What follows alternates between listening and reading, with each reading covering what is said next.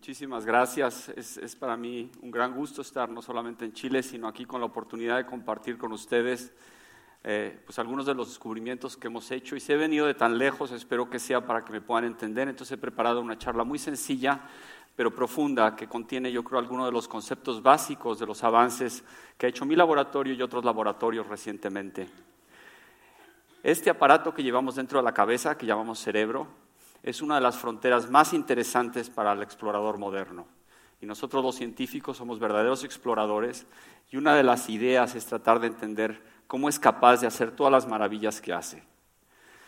Voy a utilizar mucho el término neurona. El término neurona se refiere a una de las células más importantes del sistema nervioso, la célula nerviosa.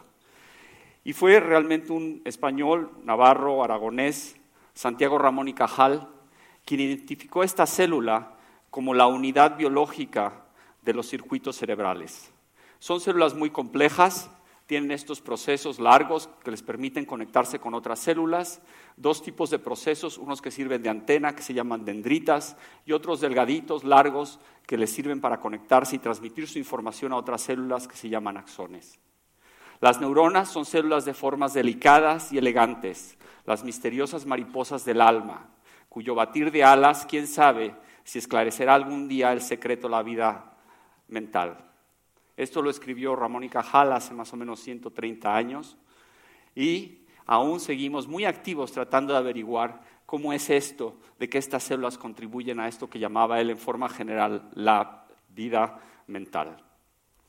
El cerebro no está solamente constituido de estas maravillosas células, las mariposas del alma, sino tiene dos tipos de células más que son importantísimas y también están eh, relacionadas con enfermedades. Y les llamamos en general células gliales. Se consideraban células de soporte, pero hoy sabemos que hacen mucho más. Una de ellas se llaman astrocitos, porque tienen la forma de estrellas, y la otra oligodendrocitos. Estas son las células que producen la mielina, que es esencial para la transmisión nerviosa, para que estas células se puedan comunicar a gran velocidad a largas distancias. Estas son las células que mueren en la enfermedad de la esclerosis múltiple. Toda esta enorme complejidad a la que me refiero en el sistema nervioso empieza en un epitelio, una capa de células muy, muy finita, no muy distinta a la piel, y en etapas tempranas del desarrollo es este simple puntito tan pequeño y está compuesto de unas cuantas células. A las cinco o seis semanas ha crecido un poco, pero aún hay un gran crecimiento entre esta etapa y esta. Esta masa cerebral está llena de neuronas. Prácticamente todas vienen de este pequeño grupo de células iniciales. Es un fenómeno extraordinario este reto de entender este paso de cómo el feto fabrica el cerebro es lo que a mí me ha entusiasmado desde chico y es a lo que se ha dedicado mi laboratorio y muchos otros laboratorios. Y debo decir que durante los últimos 25 años hemos aprendido más sobre este proceso que en toda la historia eh, eh, previa. El, el, cerebro humano tiene aproximadamente 90 mil millones de neuronas. Todas ellas y cada una tiene su propia historia.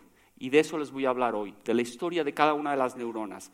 Y es fascinante cómo de esta estructura tan pequeña podemos producir toda esta diversidad tan grande.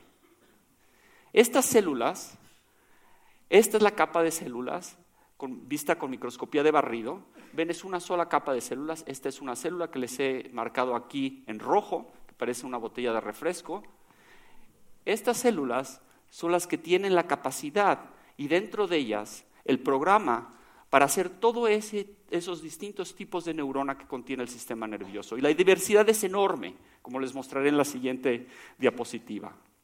Cuando el cerebro empieza a engrosar, y en esta etapa es una simple capa de células, las células se van añadiendo y estas células de tener esta forma de botella se convierten en globitos, tienen esta forma, y les llamamos aquí glías radiales, porque la gente pensaba que estas que son las verdaderas células madre nada más estaban dedicadas a hacer las dos tipos de glía que les mostré. Esto se sabe hoy que no es cierto y estas son las verdaderas células madre que dan origen a todo el cerebro. La pregunta es cómo estas pocas células son capaces de crear esa diversidad. Y algo hemos eh, avanzado en ello. El problema es extraordinariamente complejo e interesante. Empezamos por pocas células y estas desde luego son células madre iniciales del cerebro, pero dan lugar ellas mismas a otras células madre que cada vez adquieren más, mayor especialidad para dar lugar a distintos tipos de, de, neuronas. Y aquí solamente les muestro cuatro tipos de neuronas. Hay muchísimos más, hay cientos de distintos tipos de neuronas. Por ejemplo, tienen esta preciosa célula que es la misma que les mostré al lado de la fotografía de Cajal, que es una célula piramidal de corteza son de las neuronas más grandes del cerebro y están en toda la corteza cerebral que es muy abundante en el cerebro humano. Esta otra célula tan bonita está en el cerebelo y se llama célula de Purkinje. Y estas células están muy involucradas en el control del movimiento, del balance. Estas otras se, llaman eh, interneuronas, son células de proyección corta y estas células son muy, muy importantes para la función de estas células grandotas. Estas células regulan la función de estas y les voy a hablar mucho de ellas porque a pesar de que son las más chicas y al parecer las más insignificantes, trabajos recientes muestran que estas células son indispensables para el aprendizaje, son indispensables para la formación correcta de los circuitos cerebrales. Esta otra es una célula del estriado que se llaman células medium spiny neurons en inglés, que tienen espinas, que son las conexiones con las que establecen contactos con otras células, y estas células son las que se pierden en la enfermedad de Huntington. Entonces, son cuatro ejemplos de tipos de neuronas que provienen de células madre. Una cuestión que es fundamental es entender que cada una de estas células tiene su propia historia.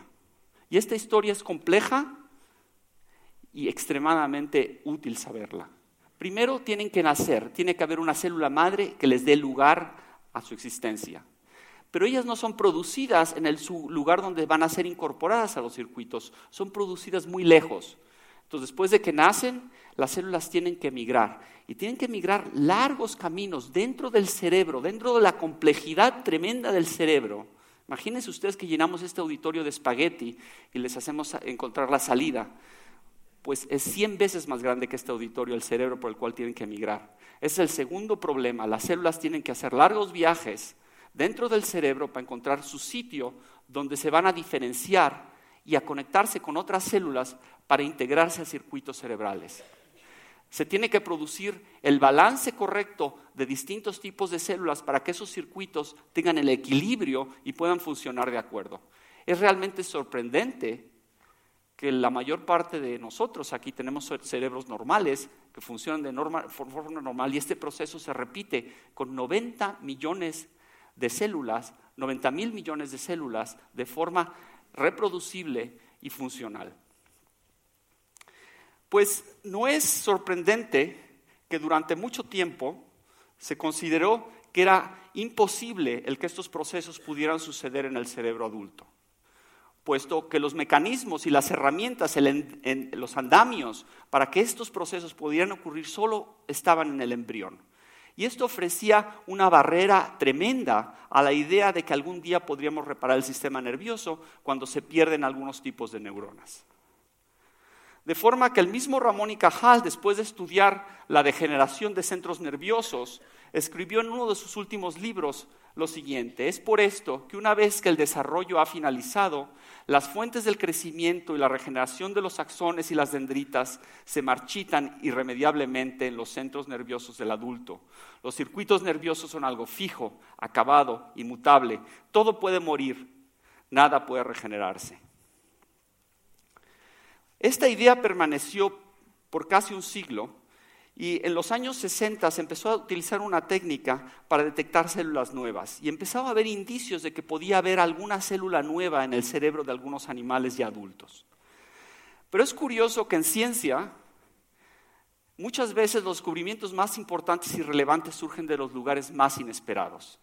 Y les voy a mostrar en las siguientes dos transparencias una de esas sorpresas. El descubrimiento y la demostración clara de que en un cerebro ya totalmente funcional y adulto podía haber integración de nuevas neuronas viene de estudios en esta especie, en el canario. Y no era el interés por la regeneración, por tratar de ver cómo arreglamos el cerebro de un canario, nadie tenía esa intención, sino era el interés de un neurobiólogo de origen argentino que trabaja en Nueva York, quien fue mi maestro, Fernando Nottebohm, en este comportamiento el canto.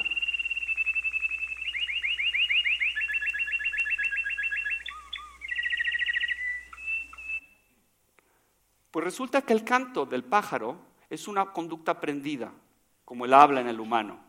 Y Fernando pensó que si podíamos entender cómo los pájaros aprenden a cantar, quizá podíamos hacer inferencias importantes de cómo los humanos aprendemos y cuáles son los circuitos nerviosos responsables del aprendizaje del habla. Y en estudios que hizo durante los años 70, Fernando y su grupo descubrieron los núcleos en el cerebro de un canario, y esos núcleos existen en todas las aves cantoras que aprenden el, canto, los núcleos que controlan la producción de esta maravillosa conducta, el canto. Pero lo interesante aquí, para la plática de hoy, podíamos pasar el día hablando y charlando de cómo el cerebro del canario aprende el canto, es que uno de los centros, este HBC, veían que crecía y decrecía dependiendo de la época del año. Y coincidía que crecía en la época del año en que el pájaro producía el canto. Además de ellos encontraron las hembras que cantan muy poco o no cantan. Cuando se le daba la hormona testosterona, inducía un crecimiento de este núcleo y a su vez empezaban a cantar. Todos estos descubrimientos fantásticos que hizo el laboratorio Fernando le plantearon que a lo mejor este crecimiento se debía a la incorporación de nuevas células nerviosas de neuronas a este núcleo HBC.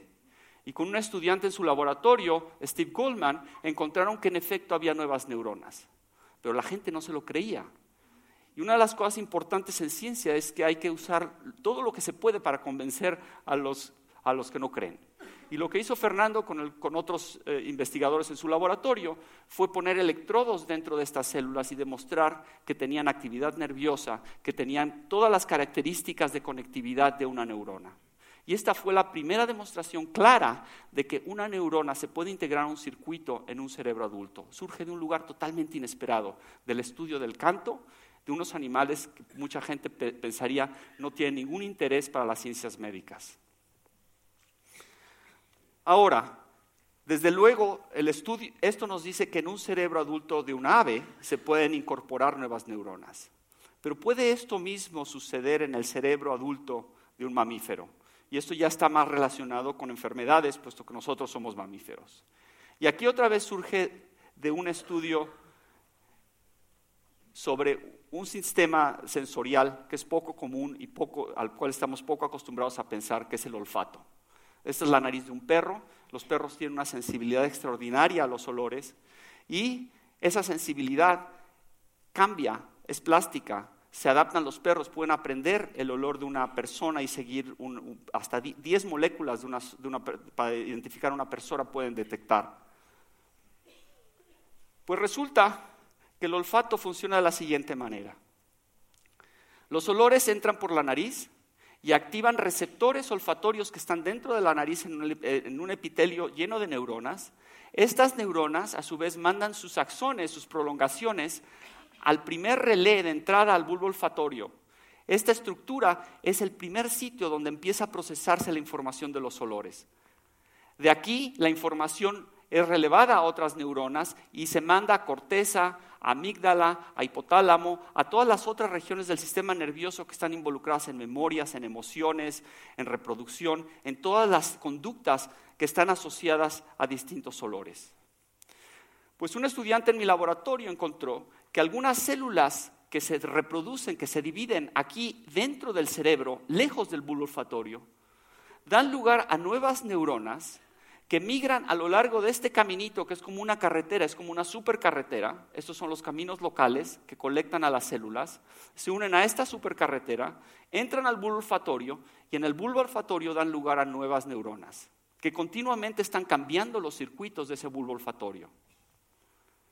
No dan lugar a un solo tipo de neurona, sino dan lugar a varios tipos de, de neuronas, de células nerviosas. Y estos son ejemplos de los distintos tipos de neuronas que se integran al bulbo olfatorio. Ven aquí que hay tres células en la superficie, más pequeñitas, hay tres células más profundas. Cada una de estas células tiene distintas propiedades, son distintos tipos de neuronas. Por ejemplo, estas dos células se parecen mucho morfológicamente, o sea, la forma es muy parecida. Sin embargo, expresan distintos factores químicos internos que les hacen disparar, activarse a distintas frecuencias. Esta célula es más profunda y conecta con otro tipo de células, mientras que estas que son más superficiales conectan con células más superficiales en esta otra región. Y como ven, estas son solo ejemplos. Todo esto está lleno de neuronas de este tipo. Y estas neuronas se están reemplazando continuamente en la vida de un ratón, en la vida de un perro, en la vida de una oveja, en la vida de una vaca. En todas estas especies se ha demostrado que estos procesos de integración de nuevas células nerviosas suceden y probablemente tienen algún efecto funcional que aún no entendemos del todo. Y a aquellos interesados les puedo platicar algunas de las ideas de por qué pensamos que estas células están integrando estos circuitos. Pero yendo de regreso a lo que decía Cajal, ¿cómo puede esto suceder? Y esto es lo que le intrigaba a mi laboratorio por muchos años. ¿Quiénes son las células madre que dan lugar a estas nuevas neuronas? ¿Cómo se pueden mover estas neuronas por distancias tan enormes dentro del cerebro eh, de un adulto? Y después, cuando llegan al bulbo olfatorio, ¿cómo se integran? Saben dónde ir y saben cómo conectarse a otras células nerviosas para tener una consecuencia útil para la, eh, la detección de olores. Pues las células madre, otra sorpresa, resultaron ser células en las paredes de esos ventrículos. Les conté que están ahí dentro de cada uno de nuestros hemisferios cerebrales, hay dos lagunas enormes que se llaman los, los ventrículos laterales, que están llenas de líquido. Ese líquido se llama líquido cefalorraquídeo. La función de ese líquido no se entiende del todo, pero se piensa que sirve una especie de colchón, de amortiguador para el cerebro. Hace mucho más que ser amortiguador, estoy seguro, y la gente ahora se plantea qué factores hay dentro de ese líquido que están regulando las actividades nerviosas como el sueño, la reproducción, muchas otras. Pues bien, eso no, es el tema de hoy, pero ese líquido está aquí adentro y esta es la superficie de esas paredes y hay estas células preciosas, enormes, que tienen estos pelitos. Esas son, las células se llaman células ependimarias, pero el nombre no importa. Lo que importa es que estos pelitos se mueven, baten el líquido cefalorraquídeo continuamente y a través de ese movimiento polarizado lo hacen moverse dentro del ventrículo. O sea, el, el, líquido cefalorraquídeo está circulando dentro de los ventrículos continuamente. Va de los ventrículos laterales al tercer ventrículo, al cuarto ventrículo a la médula espinal. Y eso se debe al movimiento de estas células. Pues miren qué bonito es, y esto fue trabajo de otro estudiante en laboratorio, forman como estas flores en las cuales los pétalos son las células ependimarias y en el centro están estas lengüitas precisamente de las células madre, las células que dan lugar a las nuevas neuronas. Estas células no, no, solamente tienen ese contacto con el líquido cefalorraquídeo, sino además tienen este proceso largo, largo que contacta vasos sanguíneos. Pues estas células no dan lugar a las nuevas neuronas directamente, sino les llamamos células B, sino dan lugar a estas células más esféricas que fueron las terceras en descubrir que llamamos células C, estos, estos, son marcadores que las identifican, no se preocupen de ellos, y estas células a la vez dan lugar a las células A, que son las células migradoras. O sea que empezamos a discernir, estudiando este sistema, quiénes eran los progenitores inmediatos de las neuronas y quiénes eran las células madre. Ahora sabemos precisamente por el trabajo de un chileno en mi laboratorio de dónde vienen estas células y cuándo se especifican.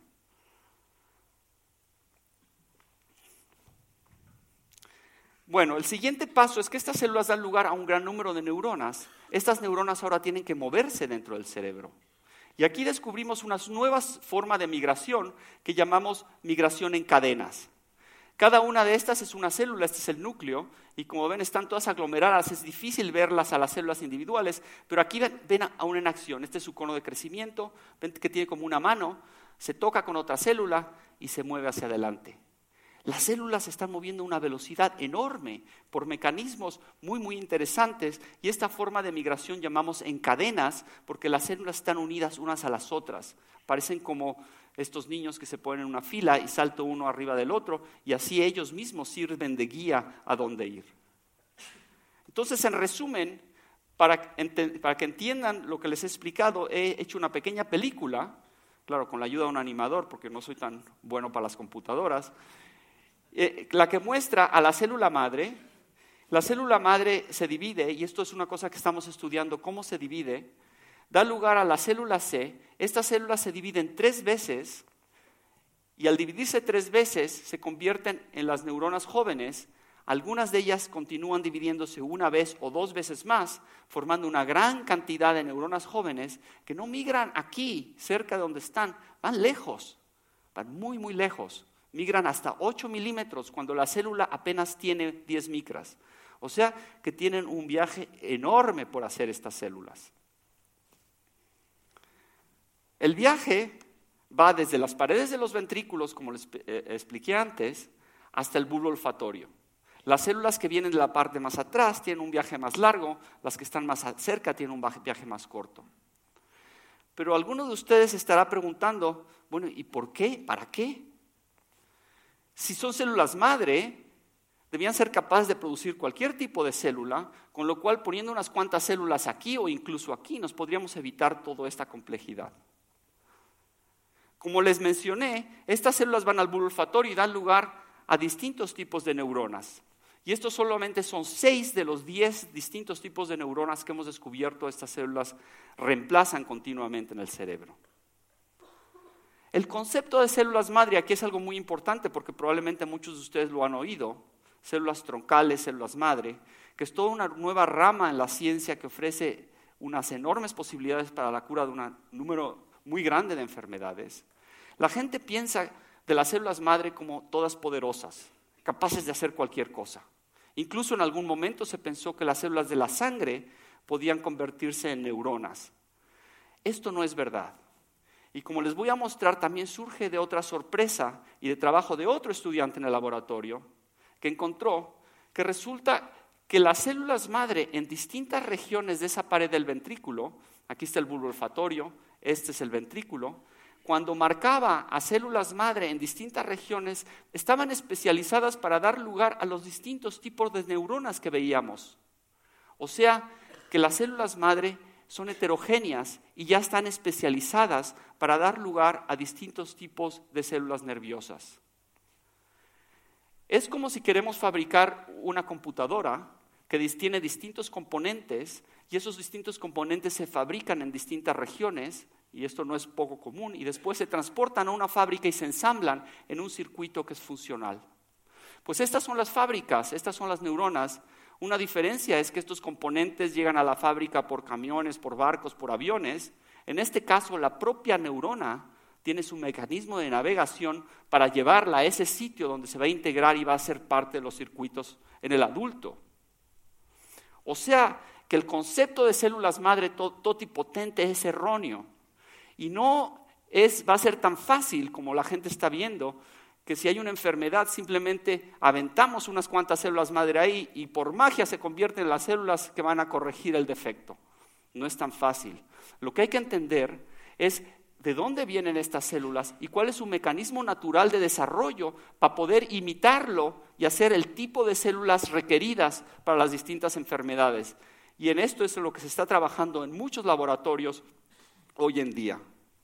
O sea, el concepto de las células totipotentes es equivocado y el que es correcto es este, en que la célula madre, dependiendo de su posición, ya está especificada.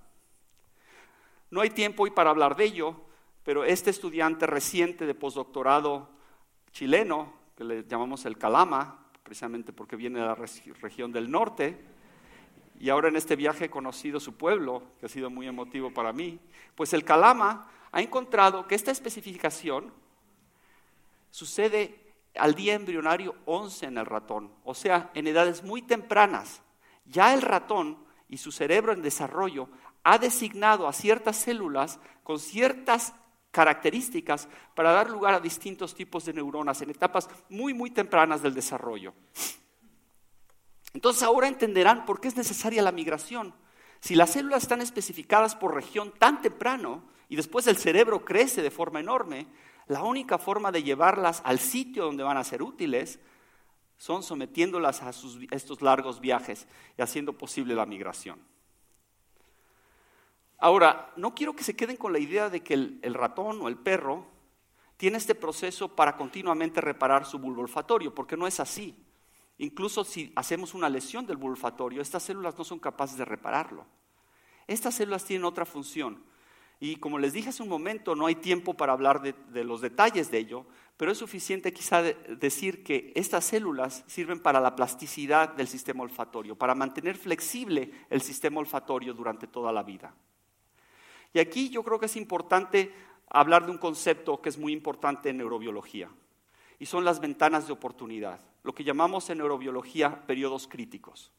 Todo el mundo sabe que aprender un idioma es mucho más sencillo antes de los tres años para todas las partes del sistema nervioso hay periodos críticos, para la parte visual hay periodos críticos, que si se cierra esa ventana, la posibilidad de plasticidad es mucho más baja. Estos periodos críticos suceden en animales y se han estudiado en muchas especies. Y les voy a hablar al final de la plática de la importancia de las células y de la maduración de las células para los periodos críticos. Pero simplemente relacionado con el olfato, hay animales que necesitan mantener esa ventana abierta por toda la vida. Y la idea es que estas neuronas, al llegar con su juventud, mantienen ese proceso de plasticidad durante toda la vida. O sea, la neurogénesis en el adulto no es un proceso de reparación, es un proceso de mantener plástico, de mantener esa ventana abierta durante toda la vida del animal.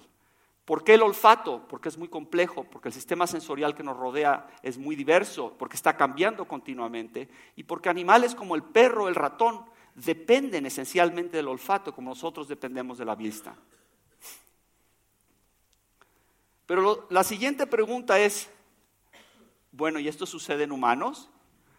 Y probablemente todos estos animales con esta gran capacidad de olfato si nos pusieran a nosotros a hacer alguna de las tareas más sencillas que hacen ellos, se reirían de nosotros.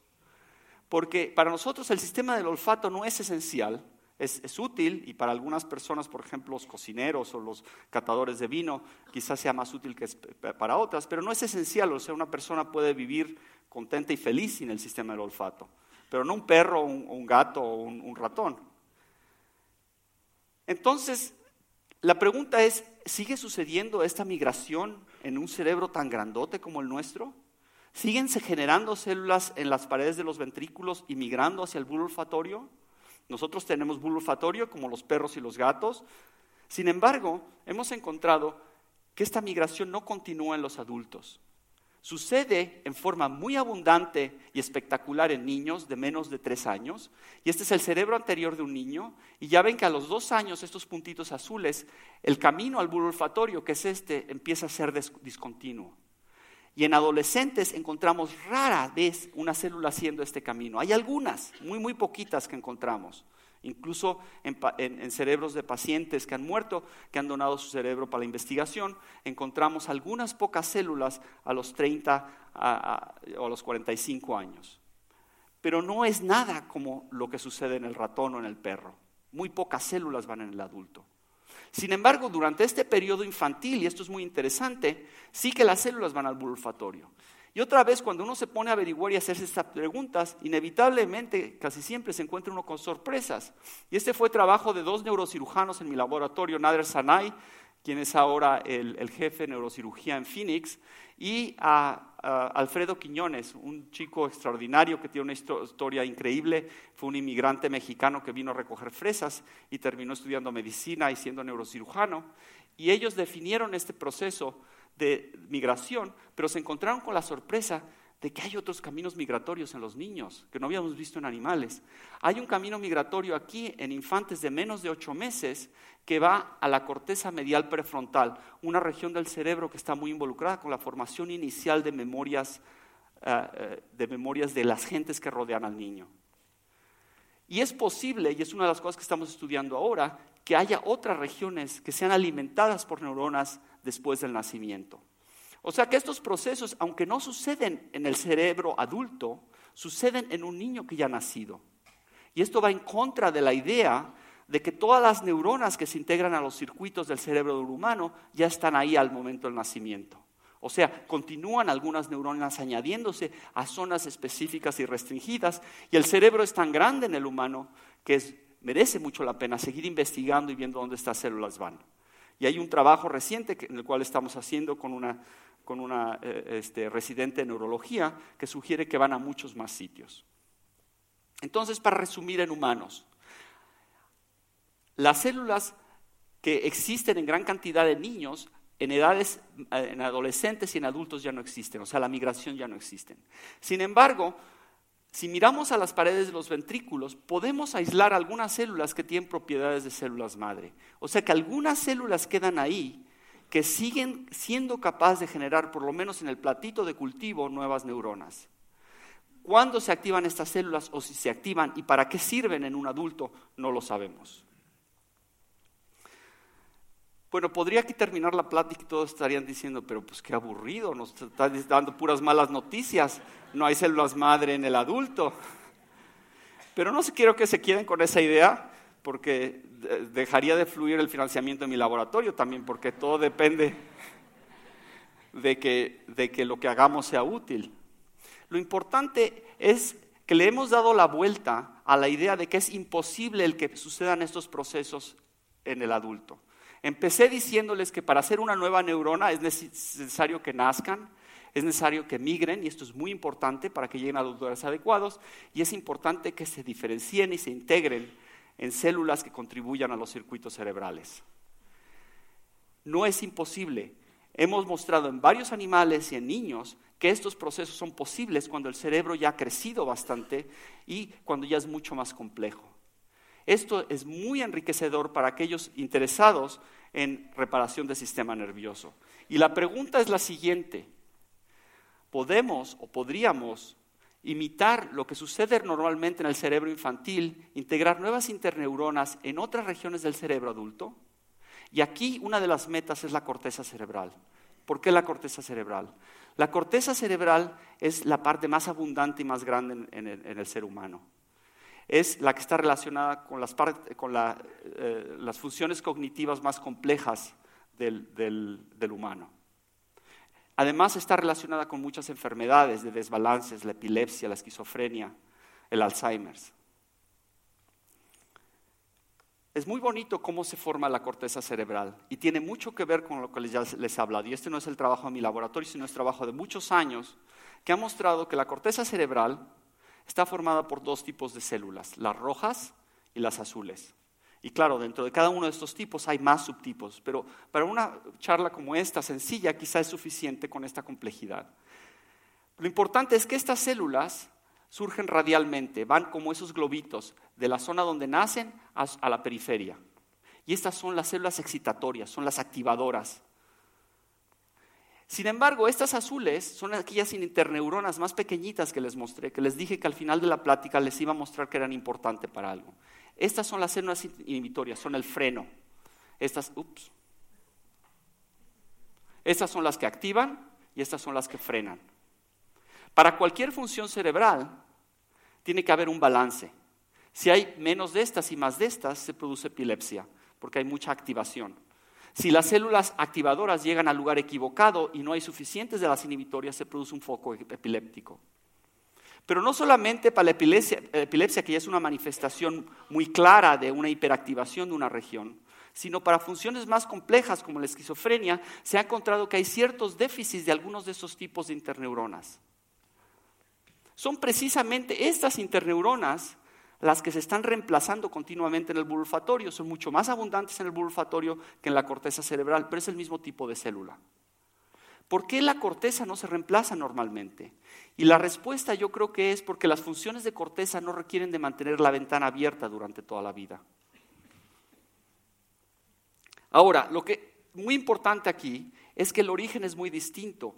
Igual que las células migran en el adulto de las paredes de los ventrículos al bulbo olfatorio hacia adelante, estas células se originan de una región en el centro del cerebro que se llama la eminencia ganglionar media, en inglés Medial Ganglionic Eminence, y me voy a referir a ella como MGE, pero no se asusten de los nombres, simplemente acuérdense como MGE, y es esta pequeña montañita en el embrión que es la fábrica de estas células inhibitorias, las células GABAérgicas. Pues casi por accidente, otro estudiante, en este caso Hinek Dieterle, un chico checo, hace años en el laboratorio, empezó a trasplantar esta región de embriones a animales adultos y animales jóvenes. Y nos encontramos con la sorpresa de que estas células que normalmente migran a la corteza en etapas embrionarias, cuando las trasplantamos a animales adultos, son capaces de migrar también. Y esto no sé si se alcance a ver. Aquí hay un pequeño trasplante y van a ver a las células moviéndose a gran velocidad por el cerebro adulto. Esto no es velocidad real, esto es lo que se llama time lapse. Lo que están viendo aquí son más o menos 24 horas de filmación, pero lo que demuestra claramente es que estas células son capaces de invadir el tejido como si fuera em-, embrión.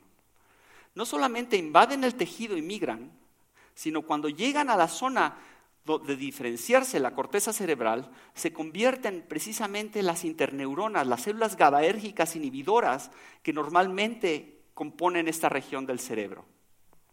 Esto nos ilusionó muchísimo, lo descubrimos hace más o menos 16 años y en los últimos 16 años hemos establecido un gran número de colaboraciones para ver para qué son buenas estas células.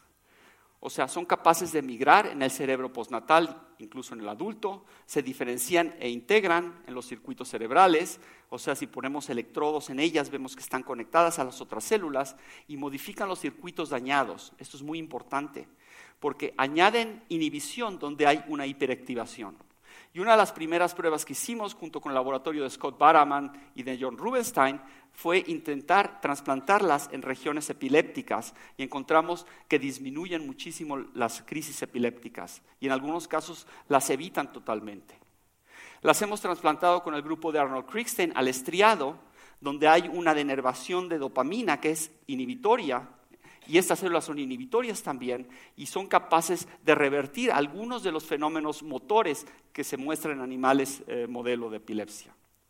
Con el grupo de Alan Basban, un experto mundial en dolor, las hemos trasplantado a la médula espinal, a las regiones que reciben la información que activa el dolor, y hemos visto que son capaces de aumentar muchísimo el umbral del dolor.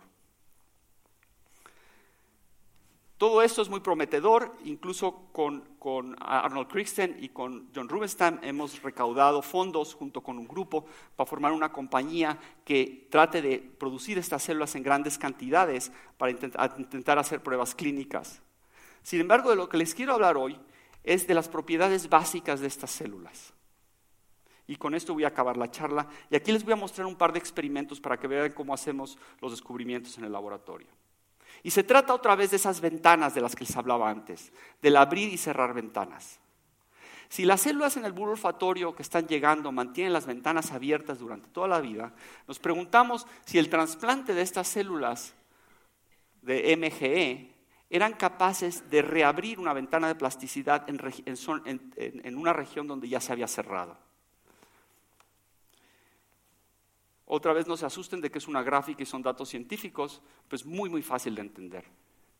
Cuando uno a un animal de cierta edad le cierra un ojo, la respuesta de la corteza cerebral a la estimulación de ambos ojos hace un switch y ¡pum! se pasa al otro ojo. Pero esto solamente sucede en un periodo de la vida, cuando se abre la ventana y después de que se cierra ya no se puede hacer. Si le hace uno este, si le cierra el ojo aquí, ya no hay este salto. Esto es plasticidad. El cerebro está cambiando para ahora hacer que el cerebro, eh, que el ojo abierto pase más información a la corteza cerebral. Y esta es una medida experimental de la apertura de estas ventanas. Y este se llama el periodo crítico. Es por esto también que, por ejemplo, si a un niño se le tapa un ojo durante el periodo crítico, puede perder la vista permanentemente de ese ojo. O sea que pueden tener tanto consecuencias positivas como negativas.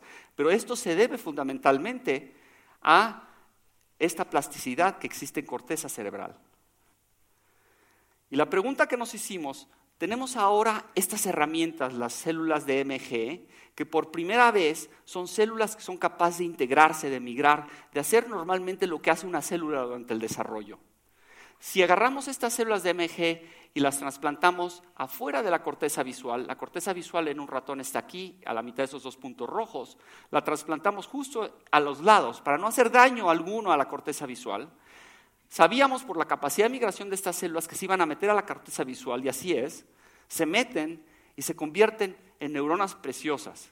Y estas células las tenemos marcadas con un marcador fluorescente verde, que después las podemos detectar de esta manera en, el laboratorio. Y eso es las cosas hermosas de la ciencia, que uno no solamente está haciendo descubrimientos, sino viendo estructuras de la biología que tienen una belleza impresionante. Se forman este tipo de células que se llaman bipolares, que es otro tipo de célula GABAérgica frenadora.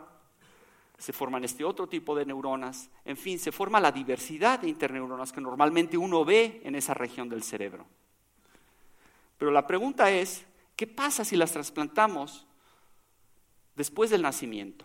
Y en este caso, y es solamente un ejemplo porque lo hemos hecho a distintas edades, incluso se ha hecho recientemente en el adulto, la estamos trasplantando al día postnatal 10. Los ratones tienen una gestación de aproximadamente 19 días.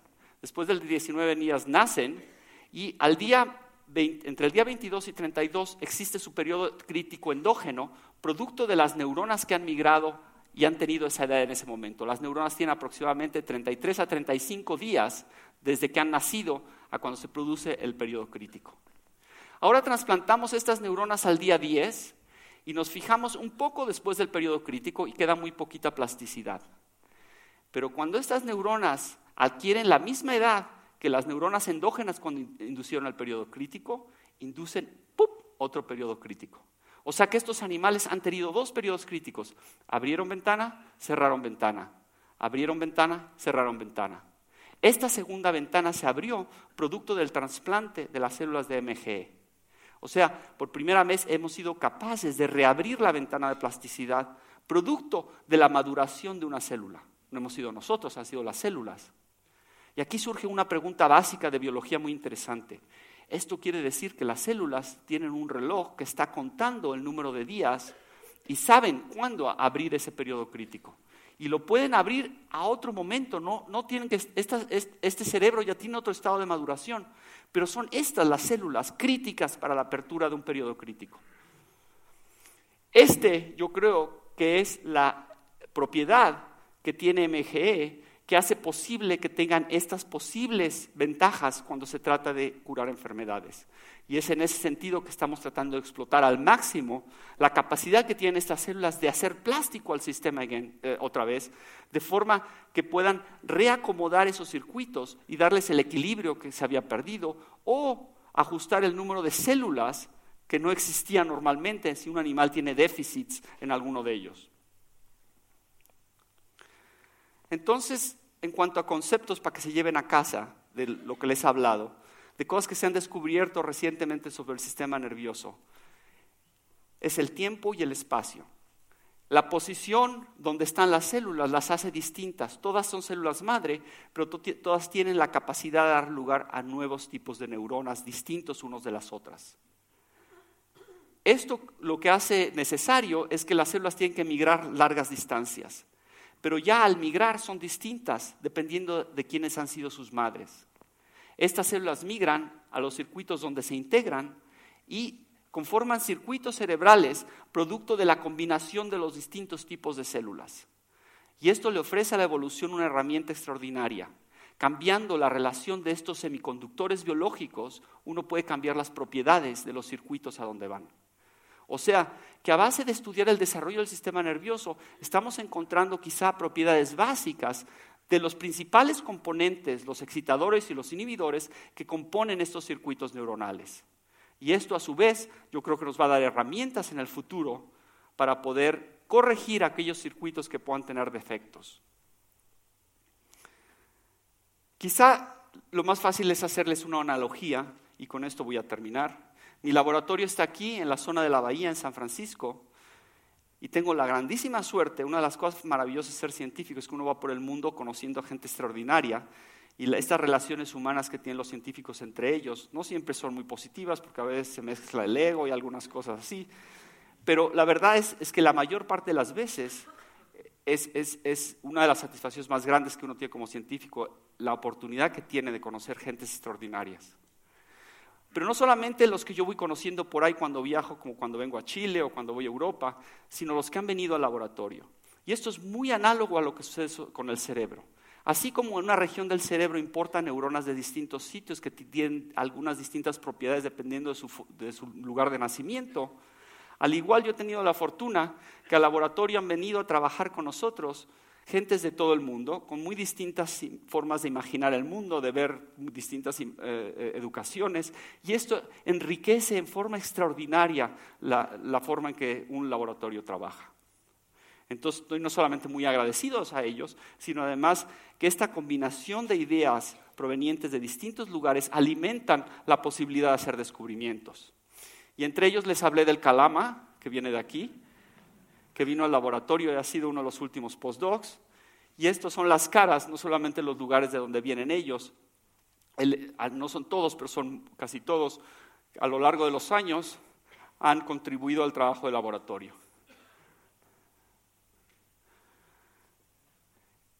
Muchas gracias a todos ellos. Aquí él es el Calama. Y muchas gracias también a ustedes por su atención.